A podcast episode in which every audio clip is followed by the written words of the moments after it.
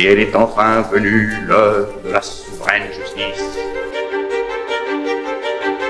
Oui, je pense que nous avons plutôt trop de droits que pas assez.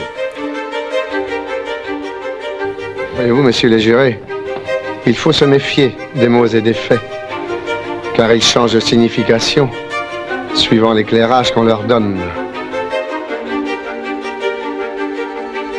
Si vous voulez, votez non coupable, mais faites-le parce que vous êtes convaincu de son innocence, pas par lassitude.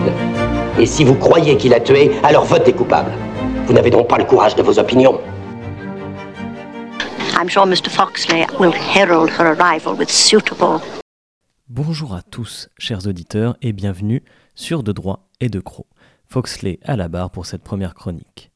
Avant tout propos, il est d'usage, en droit plus qu'ailleurs, de définir de manière liminaire les termes du sujet qui nous est imposé. Dans notre émission de rentrée, je vous annonçais que notre chronique aborderait le droit, ou plutôt nos ou notre droit. Dès lors, loin de moi l'idée de me défiler devant la tâche d'explication qui m'incombe, mais il n'en reste pas moins que celle-ci semble irréalisable, impossible, voire vaine. En effet, qu'est-ce que le droit? Si tout le monde se fait une idée de ce qu'est le droit, présuppose son existence et ressent son poids, l'intérêt de la définition n'est pas inutile. Premièrement, parce qu'elle varie en fonction du regard de l'observateur. Le juriste y verra par exemple la délimitation de son objet d'étude, quand le sociologue, lui, observera une pratique, un fait social, à décomposer et à expliquer. De même, le citoyen d'un pays y verra l'ensemble des règles émises par l'autorité publique dirigeant potentiellement son comportement. A l'inverse, le pouvoir, lui, trouvera dans le droit un moyen d'organisation de la société et d'expression de sa volonté, de son pouvoir. Deuxièmement, la définition du droit varie d'une école de pensée à l'autre. Succinctement et vulgairement, la théorie du droit, comme on aime à l'appeler, se scinde en deux grandes écoles de pensée juridique. L'école d'un côté du droit naturel, ce que l'on appelle le juste naturalisme, l'école positiviste de l'autre, ce qu'on appelle le juste positivisme. Quand le juste naturaliste admet l'existence d'un droit naturel, supérieur à celui de l'homme, auquel d'ailleurs ce dernier devrait se conformer, le juste positiviste, lui, balaye cette morale et promulgue l'indépendance du droit. Le droit est l'expression de la volonté de l'État pour le juste positiviste. Enfin, et troisièmement, l'intérêt d'une définition réside dans l'actualité et l'importance du droit. Hart professeur de droit américain, écrivait qu'il est peu de questions relatives à la société humaine qui aient été posées avec autant de persistance et qui aient fait l'objet de la part de théoriciens réputés de réponses aussi différentes, étranges et même paradoxales que la question qu'est-ce que le droit? Le droit semble constituer un enjeu politique, un enjeu social, moral ou même intellectuel majeur. Nous croulons d'ailleurs sous l'avalanche des mots du droit. Responsabilité, justice, état de droit, légalité, déontologie, autant d'incantations que d'incompréhensions pour moi. Le droit est au cœur de notre société, de nos interactions, et finalement le droit est au cœur de notre vie. Reste que si l'intérêt est présent de la définition du droit, celui-ci et cet enjeu s'avère être une entreprise assez complexe. Aucune définition définitive ne nous est donnée. La diversité des civilisations et des sociétés offre par là même une diversité des définitions du droit. Chaque auteur, chaque juriste s'accroche ardemment à sa définition, critiquant d'ailleurs ou nuançant celle des autres. Le droit en serait même extra-naturel pour Michel Tropper, qui nous dit que le droit est une abstraction, le produit d'une opération intellectuelle, et qu'il ne possède aucune propriété empirique que l'on pourrait décrire à l'aide de propositions vraies, empêchant, vous le comprenez, alors toute science. Donnons un exemple à cette citation. Un article du Code pénal posé devant vous n'est pas de droit, c'est tout au plus un support de celui-ci. La règle qui vous interdit d'assassiner votre voisin appartient au monde des idées, des constructions de l'esprit. Le droit semble alors immatériel. Mais pourtant il est bien réel. Vous l'aurez compris, chers auditeurs, cette première chronique sera le lieu d'une construction de définition du droit, qui nous accompagnera d'ailleurs tout au long de nos rencontres, et non d'un parti pris pour un camp ou un autre. Je vous propose une troisième voie balayant les présupposés. Je vous propose d'expliquer ce qu'est le droit. Et en bon juriste que je suis, je scinderai notre réflexion en deux parties. L'une sur la structure du droit, l'autre sur les tensions résultant de cette structure. Il y a finalement deux façons de penser le droit qui sont représentatives de la pensée européenne. Une première qui s'appuie sur la norme, la règle, une seconde qui s'appuie sur l'ordre, la structure. La notion de norme se développe avec la pensée de Kelsen. Je le vois d'ici, des traumatismes d'étudiants de première année de droit doivent ressurgir pour certains. Dans cette théorie, le droit y est décrit comme un ensemble de normes, de règles, de prescriptions comportementales contraignant ou permettant les individus d'agir d'une certaine façon. Je vous donne un exemple. Le droit m'interdit par exemple de tuer mon voisin, même s'il n'aime pas Michel Sardou. Le droit m'autorise à vendre un bien m'appartenant, autorise aussi le parlementaire à écrire des lois. Cependant, les normes ne sont pas le propre du droit. Si l'infraction de meurtre se retrouve à l'article 221-1 du Code pénal, l'interdiction de tuer son prochain est également présente dans le décalogue. Si un parent, après un divorce, doit vraisemblablement verser une pension alimentaire à l'autre parent ou à son enfant, il paraît moralement acceptable de prendre soin de ses enfants sans qu'une quelconque obligation juridique préexiste. Il faudrait dès lors donner les éléments particuliers de la juridicité permettant de qualifier une règle de règle de droit, de norme de norme juridique si vous voulez, afin de la différencier d'une norme issue de la religion ou de la morale. Dès lors, les manuels définissent le plus souvent le droit en donnant les éléments intrinsèques de cette norme juridique, donc de la règle de droit. Deux éléments seraient déterminants. Sa généralité, la généralité de la règle, et la sanction organisée qui est attachée à cette même règle. Cependant, ces deux critères ne sont pas suffisants. Premièrement, la généralité. Il faudrait que la règle soit considérée comme juridique si elle touche de manière impersonnelle, qu'elle soit édictée pour le plus grand nombre, de manière indéterminée. Cependant, certaines normes juridiques ne sont pas générales. Un permis de construire, une amende pour excès de vitesse, la publication d'un résultat d'un concours, des centaines de normes et de règles existent pour commander un individu unique et non un groupe abstrait. Secondement, le critère de la sanction est assez fragile. La sanction servirait à faire respecter la règle, à la rendre effective, voire efficace. La peur du conducteur, par exemple, de devoir payer une amende justifierait son respect de la règle imposant de s'arrêter au feu rouge. Cependant, une règle ne cesse pas d'exister en cas d'ineffectivité. Ainsi, le feu rouge que vous grillez n'a pas cessé d'être obligatoire pour autant. De plus, la punition n'est pas le propre du juridique. La religion ou la morale bénéficient de sanctions parfois plus efficaces que le droit. La dégradation de l'image d'une entreprise est parfois plus coûteuse que les dommages-intérêts qu'elle devra verser. La réprobation d'un camarade a parfois plus d'impact dans notre vie que celle d'un agent de police. Mais finalement, ce n'est pas tant le critère de la sanction qui importe, mais l'auteur de la sanction. La théorie moderne s'accorde pour dire que la règle de droit est une règle dont l'État garantit l'application. Évidemment, pas l'intermédiaire de ses organes, notamment le juge. Pourquoi devrais-je respecter le feu rouge? Qu'est-ce qui m'oblige à donner mon bien à la personne qui me l'achète? C'est que quelque chose vient vous contraindre. Et ce quelque chose, c'est l'État. Un policier pourrait vous voir griller le feu rouge et immobiliser votre véhicule. Votre acquéreur, votre acheteur, pourrait demander l'exécution forcée de la vente, demandant au juge d'employer la force publique afin de transférer le bien ou d'être dédommagé. Ainsi, une norme est juridique parce que l'État reconnaît celle-ci comme juridique, ou plutôt parce que l'État habilite son auteur à prendre cette règle pour son fonctionnement. Ainsi, une norme est juridique parce que l'État reconnaît celle-ci comme juridique, ou plutôt parce que l'État habilite son auteur à prendre cette règle pour son fonctionnement. Le droit ne s'explique dès lors plus par les éléments de la règle, par les éléments de la norme, mais par le système, la structure à laquelle appartient cette règle. La norme est juridique parce qu'elle appartient à un ensemble d'autres règles qui forment l'État, qui forment ce que l'on appelle d'ailleurs un ordre juridique. Nous tombons alors dans l'autre pensée du droit, celle sur la structure. Il semble cependant que nous ne faisons que déplacer la question. Certes, une norme est juridique parce qu'elle appartient à un système juridique. Mais qu'est-ce qui fait que ce système est défini alors comme juridique? Pour Kelsen, l'ordre juridique est l'ensemble des règles qui nouent une relation entre elles. C'est la formation collective de toutes les normes existantes dans un espace donné, la structure donc du droit dans un espace donné.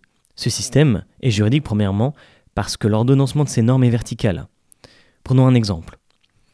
Vous pouvez contracter avec un tiers parce qu'une loi vous le permet. Un employeur et des syndicats peuvent négocier des conditions de travail des salariés pour la même raison. Une loi, une norme supérieure, habilite les auteurs à réaliser une norme d'un niveau inférieur. Elle donne pouvoir aux acteurs de créer la norme. Et si cette norme donne pouvoir, c'est que son auteur, l'auteur de cette norme supérieure, est également habilité par une autre norme supérieure. Ainsi, la Constitution prévoit que les législateurs édictent les lois. Deuxièmement, cet ordre est juridique parce qu'il est le plus effectif sur l'espace donné. L'ordre est juridique car il ne supporte aucun concurrent. Lui seul est habilité à créer des normes officielles qui dirigeront les conduites des individus présents dans son espace de pouvoir. Ainsi, l'État ne permet normalement pas qu'un groupe autonome puisse définir des règles allant à l'encontre de ses propres règles à lui. Par exemple, une personne pourrait opposer un comportement illicite, contraire à une norme juridique de l'État, en clamant qu'il a respecté une norme religieuse, ou celle de son groupe d'appartenance par exemple. Cependant, cet argument ne, lui fera pas échapper au pouvoir de l'État, à la contrainte de l'État, notamment matérialisée par le pouvoir du juge, nous l'avons déjà dit. Et enfin, ce qui fait le système juridique, c'est l'existence d'un juge appartenant au système, d'un organe d'application et de respect des normes, ce qu'on appelle un organe de résolution des conflits. Le professeur Alain Suppiot et le professeur François Host ont l'habitude de définir le droit par le rôle du tiers. Un contrat n'est pas la création d'une relation bipartite, mais bien tripartite. Les deux parties d'un côté et le juge garant du respect de l'accord de l'autre. La personne même de l'État est ainsi considérée comme de droit, et on parle donc d'État de droit, qu'elle respecte de se soumettre à ses propres normes et donc au contrôle de son action par le juge. Résumons alors, chers auditeurs, rapidement ces éléments très théoriques que je viens de vous présenter. Le droit est un ensemble de règles, de normes structurées entre elles. Des normes fondamentales permettent d'édicter d'autres normes plus particulières. Cet ensemble de règles régit la conduite des sujets, des destinataires de ces normes. Et l'application du tout est garantie par un organe de résolution des conflits, le plus souvent un juge, apte à résoudre les désaccords entre les individus dans l'application de ces règles. Le droit, c'est donc une structure, et cette structure, dans nos sociétés modernes, nous l'appelons communément l'État. Ainsi, pour la majorité des juristes français, l'État, c'est le droit, et le droit, c'est l'État. Le droit, ce sont les normes, les règles que l'État décide comme juridiques. Ce sont les règles qu'il énonce. Il n'y a de droit que ce qui est décidé comme tel par l'État et ses organes, le législateur, le juge et le pouvoir exécutif. Cette définition permet instantanément de soulever différentes tensions dans nos sociétés, L'État est-il le seul à la création du droit? N'est-il pas concurrencé? La question ne porte-t-elle d'ailleurs pas plus sur la légitimité que sur la création du droit? Des tensions, trois nous intéresseront particulièrement d'un point de vue militant. La légitimité du droit, premièrement, la multiplication des sources de droit, dans un deuxième temps, et enfin dans un troisième temps, ce que j'ai appelé la subjectivisation du droit. Je vous l'ai dit, si l'on considère que la loi est légitime, c'est parce que son auteur, le législateur, est habilité par la Constitution. Mais en poussant le raisonnement, et si l'on remonte la chaîne, se pose invariablement la question de savoir ce qui habilite les constituants, ceux qui édictent la Constitution. Kelsen bouclait sa théorie par la proposition d'une norme fondamentale, d'une Grundnorm, n'ayant pour unique fonction que d'habiliter les rédacteurs de la Constitution à finalement rédiger la Constitution. Cette norme est supposée juridique, et donc, par là, la Constitution, en conséquence, est aussi juridique. Mais c'est une hypothèse propre à Kelsen, ce qu'il appelle une supposition transcendantale pour reprendre la théorie de Kant, qui lui permet simplement de formuler sa théorie. Et si cette hypothèse est efficace et permet de boucler la boucle dans sa théorie pour lui, elle n'est cependant pas suffisante. La question ne s'épuise pas dans cette réponse, et notamment la suivante. Existe-t-il réellement quelque chose avant la Constitution? Assurément oui. Le droit est l'émanation d'un groupe, d'une société, voire d'une civilisation. Julien Freund nous éclaire sur ce point. Pour lui, le droit paraît dès l'instant où une société s'organise en société civile ou politique, c'est-à-dire il émerge, le droit donc, de la volonté politique au moment où elle constitue une unité politique. Quelle que soit d'ailleurs la nature, une famille, une tribu, une cité, un empire, un État-nation. Le droit n'est pas une essence ontologique de l'homme. Contrairement à l'économie, la morale, la science par exemple, le droit n'est pas un besoin fondamental de l'homme. Ainsi, se rapprochant de Carl Schmitt, Freud nous indique dès lors que le droit n'a d'origine que de la volonté politique. Cette volonté naît de toute collectivité, de toute communauté. Mais Freud nuance immédiatement son propos. Cette volonté politique doit composer avec l'éthique du groupe. Elle s'inscrit, cette éthique, dans un contexte donné de mœurs, de tradition ou d'aspiration. Elle tient compte de ce qu'il appelle l'éthos général de ses membres. En ce sens, le droit entend établir un ordre équitable, judicieux et sensé, le droit est donc la dialectique entre le politique et l'éthique d'un groupe. Qu'en est-il alors lorsque l'éthique du groupe n'est plus respectée, quand la volonté politique est seule aux commandes du droit? Eh bien, il arrive l'injustice. Il nous apparaît fondamentalement injuste, par exemple, qu'un camarade se fasse condamner à 4 mois de prison ferme pour une simple banderole. que par connivence, des magistrats condamnent trois militants pour usurpation de fonction de douanier au titre qu'ils portaient tous un anorak bleu. Qu'un ministre puisse dissoudre groupes et associations sur des fondements fallacieux et sans passer par le juge judiciaire. Première tension donc, chers auditeurs, celle inhérente à notre société de voir le pouvoir politique renier toute éthique, toute tradition.